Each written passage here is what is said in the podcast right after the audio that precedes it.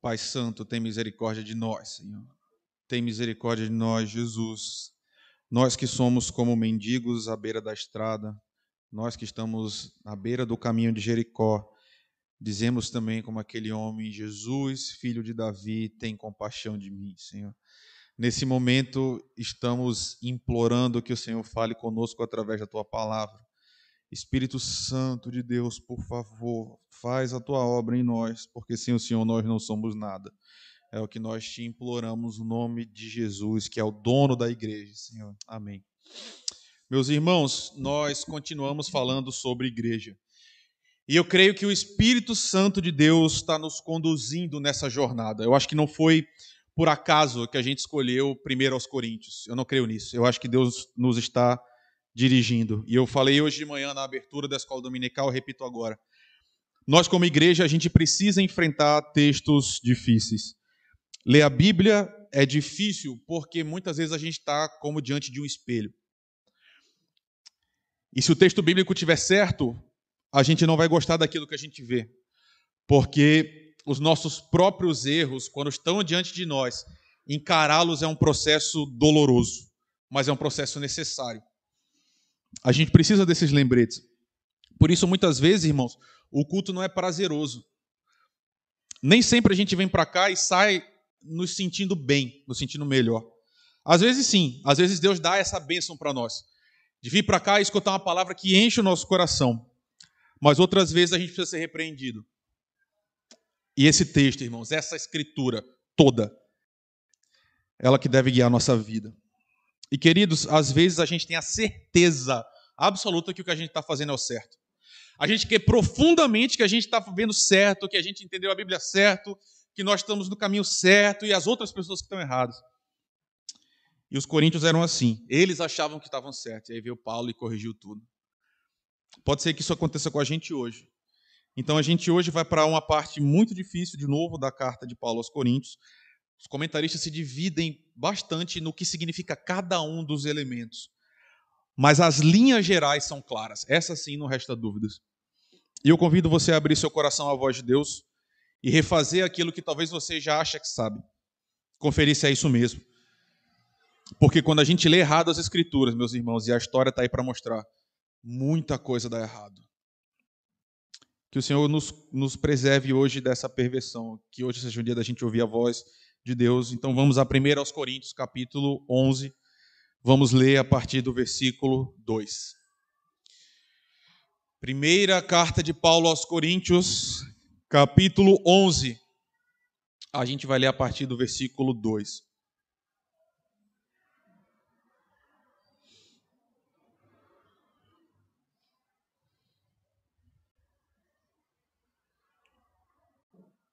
Eu os elogio por se lembrarem de mim em tudo e por se apegarem às tradições exatamente como eu transmiti a vocês. Quero, porém, que entendam que o cabeça de todo homem é Cristo, e o cabeça da mulher é o homem, e o cabeça de Cristo é Deus. Todo homem que ora ou profetiza com a cabeça coberta, desonra a sua cabeça. E toda mulher que ora ou profetiza com a cabeça descoberta, desonra a sua cabeça, pois é como se tivesse raspada. Se a mulher não cobre a cabeça, deve então cortar o cabelo. Se, porém, é vergonhoso para a mulher ter o cabelo cortado ou rapado, ela deve cobrir a cabeça. O homem não deve abrir, não deve cobrir a cabeça, visto que ele é a imagem e a glória de Deus, mas a mulher é a glória do homem. Pois o homem não se originou da mulher, mas a mulher do homem. Além disso, o homem não foi criado por causa da mulher, mas a mulher por causa do homem. Por essa razão e por causa dos anjos, a mulher deve ter sobre a cabeça um sinal de autoridade. No Senhor, todavia, a mulher não é independente do homem, nem o homem independente da mulher. Pois assim como a mulher proveio do homem, também o homem nasce da mulher, mas tudo provém de Deus. Julguem entre vocês mesmos: é apropriado a mulher orar a Deus com a cabeça descoberta? A própria natureza das coisas não ensina a vocês que é uma desonra para o homem ter o cabelo comprido e que o cabelo comprido é uma glória para a mulher? Pois o cabelo comprido foi lhe dado como um manto. Mas se alguém quiser fazer polêmica a esse respeito, não temos esse costume e nem as igrejas de Deus. Meus irmãos, o grande problema nesse texto específico é de ordem prática. Eu não vou nem gastar muito tempo falando de detalhes, eu espero que você não saia daqui. A gente leu um texto hoje, hoje de manhã, para quem estava aqui, a gente leu um texto falando sobre homens com cabelo longo. Então, eu nem vou gastar tempo falando sobre essas coisas. A questão não é universal, a gente está falando de uma coisa específica da igreja de Corinto. E é claro que essas questões envolvem questões de base, que a gente vai tratar um pouco mais à frente. Mas a manifestação do problema é clara. As mulheres em Corinto não queriam usar véu na igreja. Ponto. Esse é o problema. Simples assim. O costume da época é que as mulheres usassem um véu. E agora essas mulheres dentro da igreja, por serem cristãs, elas decidiram abandonar esse uso de distinção social de gênero. Elas concluíram: a gente não precisa mais usar porque agora nós somos cristãs. Muito provavelmente porque essas mulheres tinham os mesmos dons que os homens tinham também.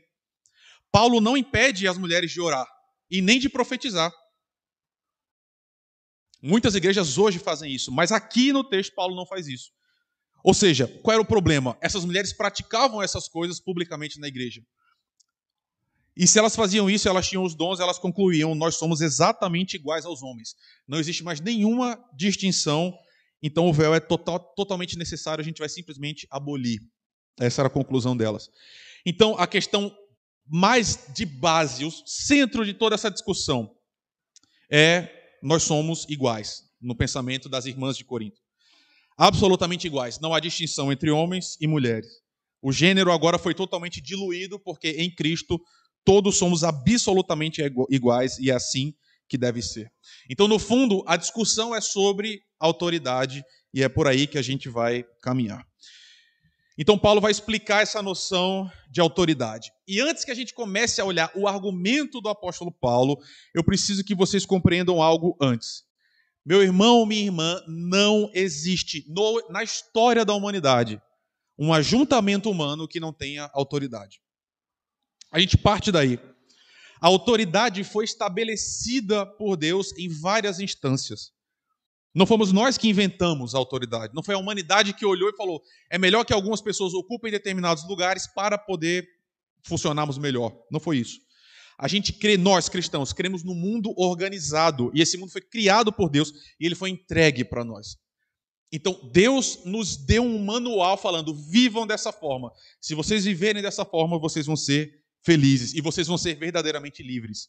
Isso é muito contraintuitivo, irmãos. E isso ofende os ouvidos modernos. Eu sei disso. Falar em autoridade traz um desconforto em si mesmo, porque a autoridade hoje está em baixa. Autoridade no geral. E eu acho que isso acontece por pelo menos dois motivos. O primeiro é porque a humanidade deturpou essa bênção divina. Autoridade para nós hoje é sinônimo de mando de dominação, de apropriação. Para nós, autoridade significa usar essa ferramenta que Deus entregou em benefício próprio.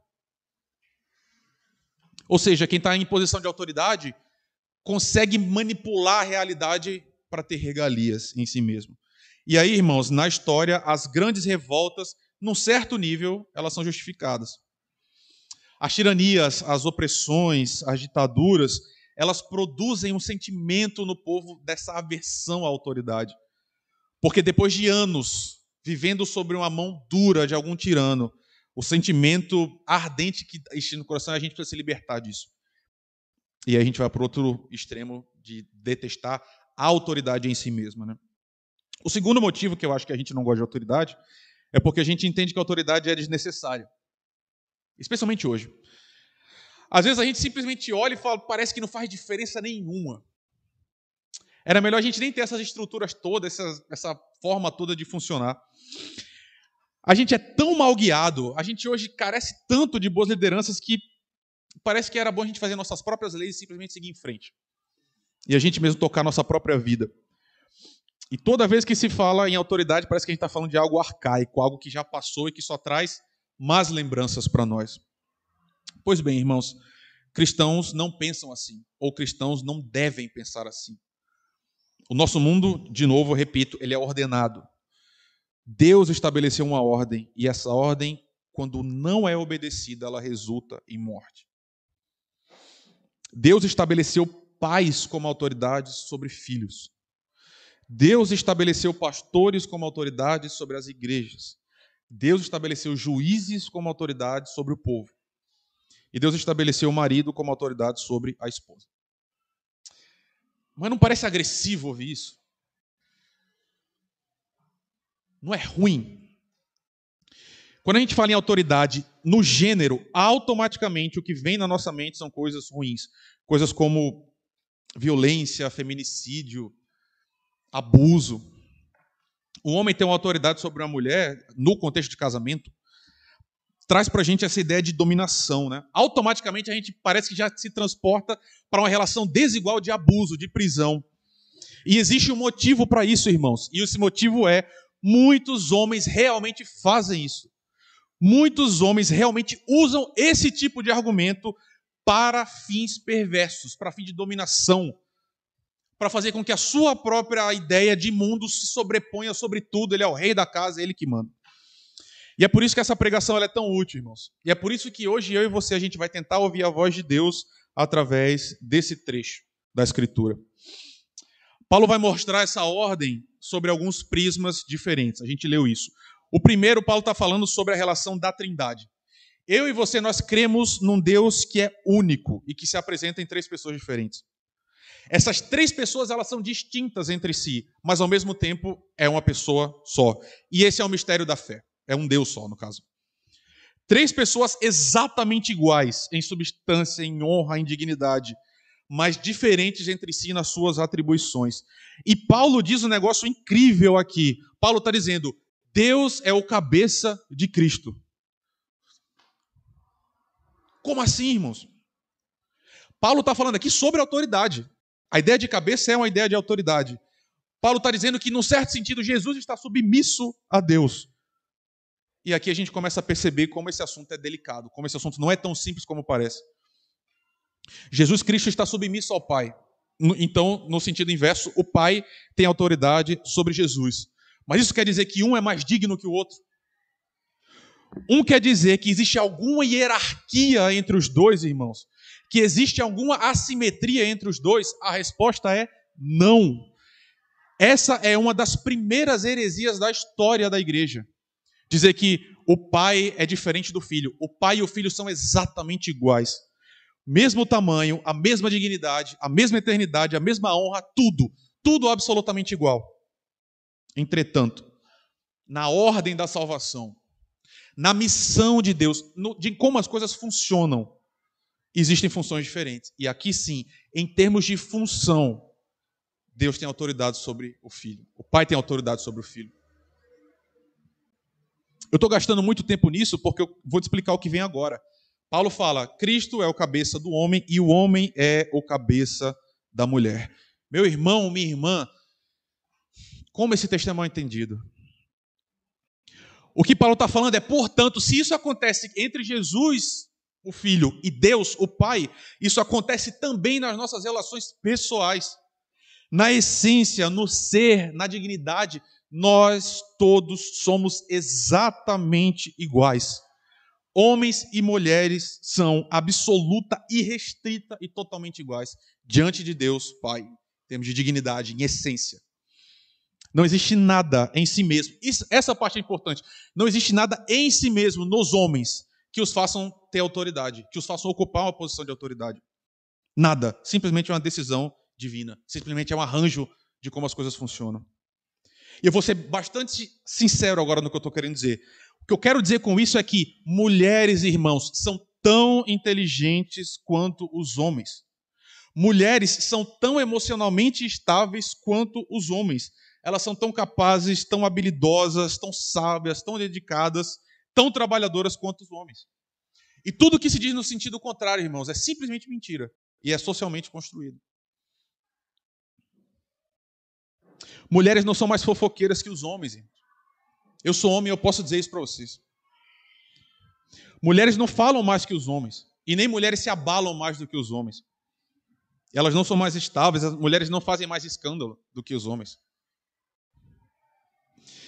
Se você acha que sim, talvez você precise observar melhor os homens, irmãos. Essa imagem de um homem viril, estável, que não se abala nunca, que é pura razão, que está sempre no controle das coisas. Isso é simplesmente uma mentira horrível, inclusive, uma mentira péssima, que atrapalha a vida real e concreta das pessoas. Olha os fins dos relacionamentos. Quem lida melhor com o fim de relacionamento, homens ou mulheres? Em momentos de falência da casa, você acha mesmo que os homens são essa fortaleza toda que não se abala? Quantos homens não simplesmente desmoronam, irmãos? E quantos homens passam a vida toda sem resolver suas questões emocionais? Sabe por que eu estou falando isso? Porque é fundamental que eu e você lembremos disso aqui dentro. A minha esposa, meus irmãos, ela gerencia dinheiro melhor do que eu. A Aninha é muito mais organizada do que eu. E ela tem uma estrutura emocional muito mais robusta do que a minha. No ano passado, morreram cinco pessoas da família dela. E quem ficou pior fui eu, não foi ela. Ela conseguiu passar por isso muito melhor do que eu, irmãos. A estrutura dela era melhor do que a minha. Eu estou querendo dizer isso para você para te ensinar, meu irmão, que a minha autoridade não tem absolutamente nada a ver com a minha habilidade. Não é a minha pessoa, não sou quem eu sou. Não tem a ver comigo, mas tem a ver com a posição que Deus me colocou na minha casa. É isso que eu estou querendo dizer. E aqui a gente precisa refinar a nossa noção de liderança, de autoridade. Eu sou o pastor dessa igreja. Então, todos vocês que são membros dessa igreja, vocês, sem exceção, estão submissos a mim. Eu sou autoridade sobre todos vocês. Agora, a pergunta é: eu sou mais sábio do que todos vocês?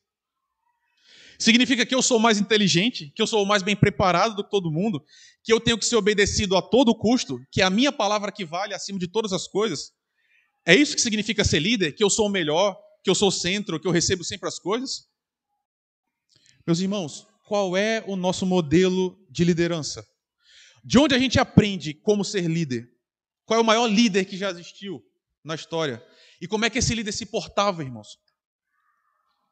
O que marcava esse líder é uma toalha na cintura, uma bacia com água, pés sujos diante de si, uma coroa de espinhos, tortura e uma cruz por fim. Isso é ser líder. Ser líder dentro da igreja, ser líder dentro do cristianismo, não significa que vocês me servem, mas eu sirvo vocês. É isso que significa ser líder, irmãos. Ou seja, ser líder da minha casa não significa que Aninha e os meus futuros filhos vão me servir. É o contrário, irmãos. Eu os sirvo. Se eu sou autoridade da minha casa, eu sou o servo primeiro da minha casa. E eu sou o servo último da minha casa. E aí, um homem só tem autoridade legítima dentro da sua casa quando ele serve a sua esposa. A gente lê um texto aqui hoje. Paulo está dizendo: como é que você ama a sua esposa? Como Jesus amou a igreja. Até a morte você dá sua vida por ela. E sabe, irmãos, isso não significa que se tiver um assalto, quem tem que morrer sou eu e a Aninha, não. Essa é a maneira boba de interpretar o texto. Não é isso. O que Paulo está falando é a sua vida inteira, todos os seus dias, todos os seus atos devem ser de serviço. Você deve se entregar por ela. Não são as suas necessidades, maridos, que vêm em primeiro lugar. Não é o que você pensa que deve sempre ser respeitado. Não é a sua voz que é sempre a última. Você serve, porque Jesus serviu a igreja. Vocês estão entendendo, irmãos? Jesus fala: ame a igreja, ame a sua esposa como eu amo a igreja. Como é que ele amou a igreja, irmãos? Ele apanhou pela igreja. Ele ficou noites acordado pela igreja. E no final das contas, ele morreu pela igreja. Ele não ficou sentado num berço esplêndido falando, me sirva. E dizendo, eu sou muito mais inteligente, fazendo piadinha e, enfim, humilhando a igreja. Jesus serviu a igreja. Então, liderança não tem a ver com protagonismo, irmão, mas tem a ver com coparticipação. Um bom líder não é aquele que está nos holofotes, não é o centro, irmãos. Não é sobre ele o líder, é sobre a missão, é sobre o projeto. Ou seja, se você é um homem, a sua família não é sobre você, meu irmão. Não é sobre você.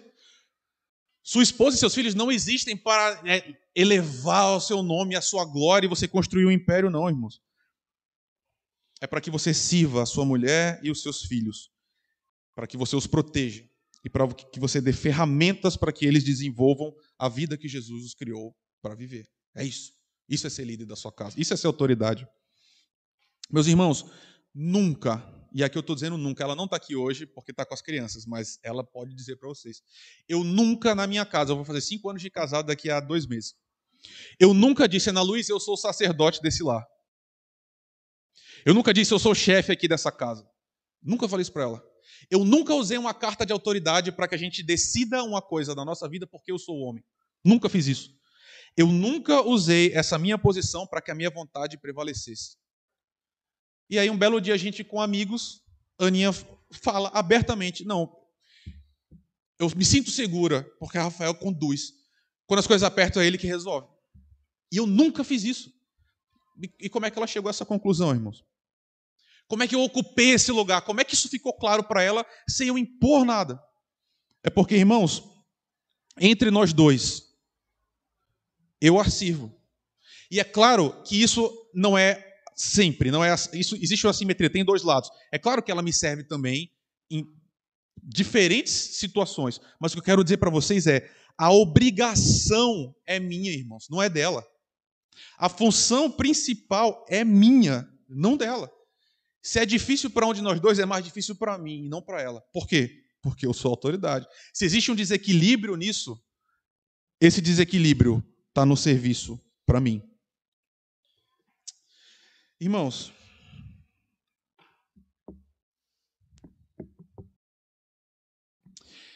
quem é que vai ser cobrado, irmãos, por essa igreja? Se alguma coisa der muito errada. Em última análise, quem é que responde pela igreja? Quando as coisas começam a dar errado mesmo, quem é a figura que tem que aparecer? O líder, irmãos, foi posto diante de Deus. Não para ter benefícios, irmãos. Não é para ter privilégio. Isso é um mau uso da liderança. Não é para isso que eu fui escolhido. Não é para isso que eu estou aqui. Não é para que todo mundo faça o que eu quero. Não é para que a minha opinião prevaleça. Autoridade significa responsabilidade. Eu sou responsável pela vida de cada um de vocês.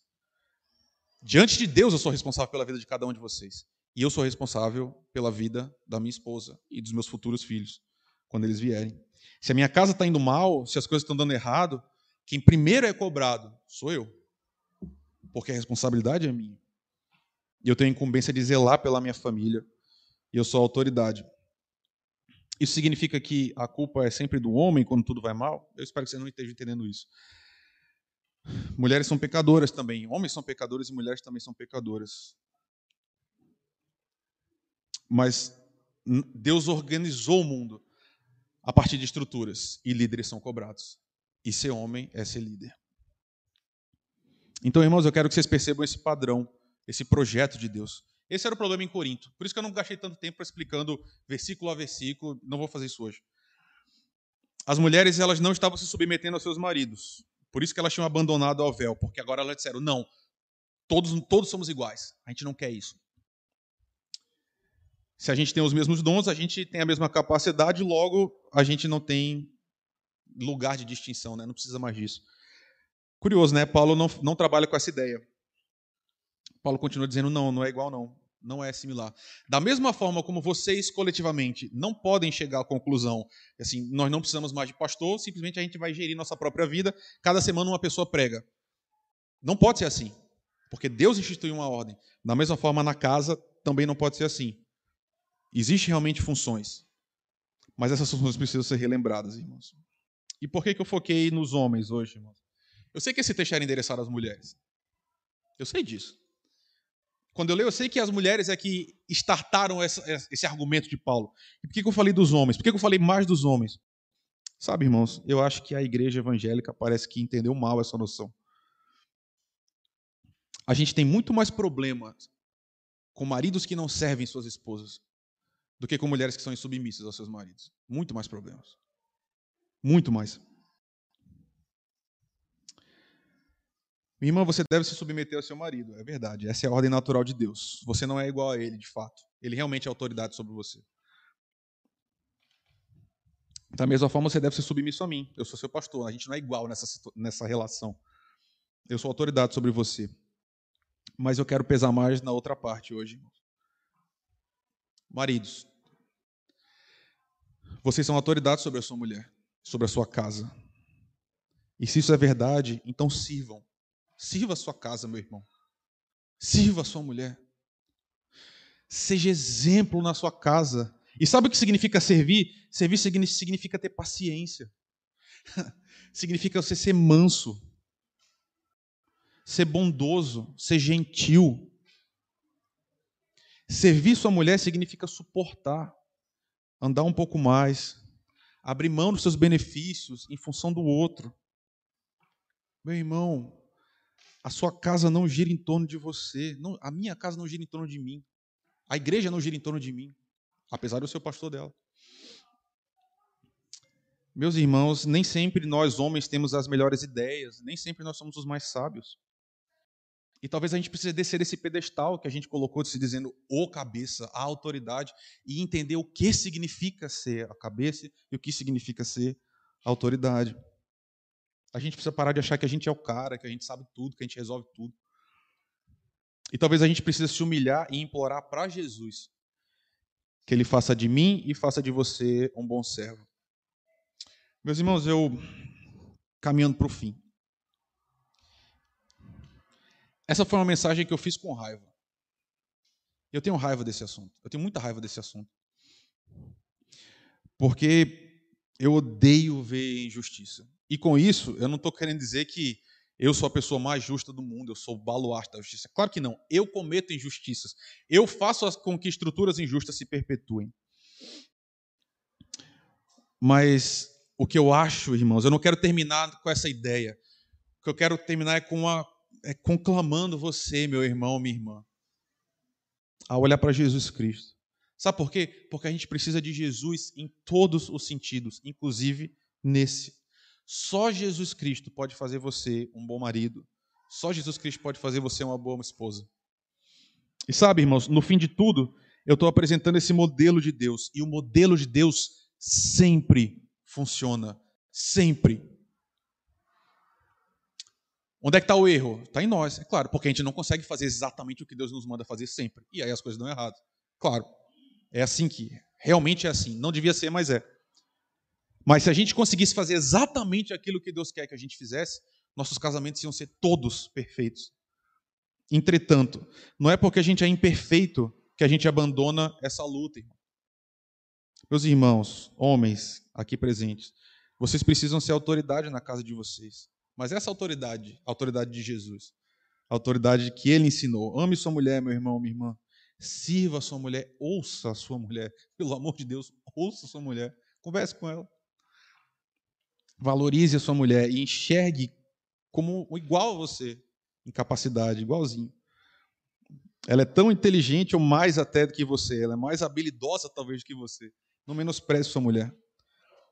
Enxergue as necessidades dela e sirva por amor ao Senhor. É curioso isso, né? No final das contas, eu vou servir melhor a Aninha quanto mais eu amar Jesus, não é nem quanto mais amar a ela. Por amor a Jesus, sirva a sua mulher e sirva a sua casa. Agora, minhas irmãs, se o seu marido faz isso tudo, se ele serve Jesus dessa forma, também se submeta a ele, em amor. Isso não significa obediência cega. De novo, eu acho que ficou claro.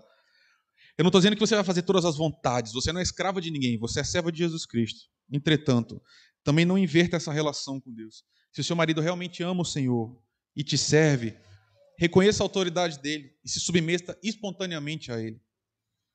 E viva para a glória de Deus. Meus irmãos, não existe igreja saudável sem famílias saudáveis, não tem como. O reino de Deus é um reino de famílias.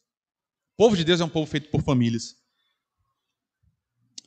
E sabe, queridos, pode ser que eu tenha falado isso aqui tudo dando a entender que eu também sou super bem resolvido com essas questões, meus irmãos. Meu casamento é igual ao de vocês. Eu sou um homem falido exatamente igual a todos vocês. Aninha é uma mulher falida exatamente igual a todas vocês também, queridas. E quem nos sustenta é o Senhor, sempre. Então, terminando hoje, o que eu queria dizer para vocês, irmãos, é: a gente precisa do Espírito de Deus para nos guiar. E eu acredito que o desejo do Senhor é restaurar todos os nossos casamentos. Dar famílias saudáveis para nós, famílias harmônicas, gente que se ama de verdade. E isso precisa vir dele. É só a presença dele que faz isso em nós. Quanto mais próximo do Senhor nós estivermos, mais parecidos com ele a gente vai ser. E mais felizes nossas famílias serão. No fim das contas, irmãos, que eu quero o grande centro é Imite o Senhor. Obedeça ao Senhor. Viva para o seu Senhor.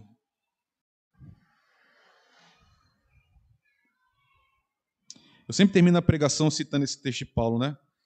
Dele, por ele, para ele são todas as coisas. Meus irmãos, porque ele criou tudo. Ele fez tudo para ele. A sua vida é para ele, a sua família é para ele. Se a Jesus Cristo. E a gente vai viver exatamente aquilo que ele pediu para nós. E assim a gente vai dar glória a ele e o mundo vai enxergá-lo através das nossas famílias. Que, é que Deus te abençoe, meu irmão.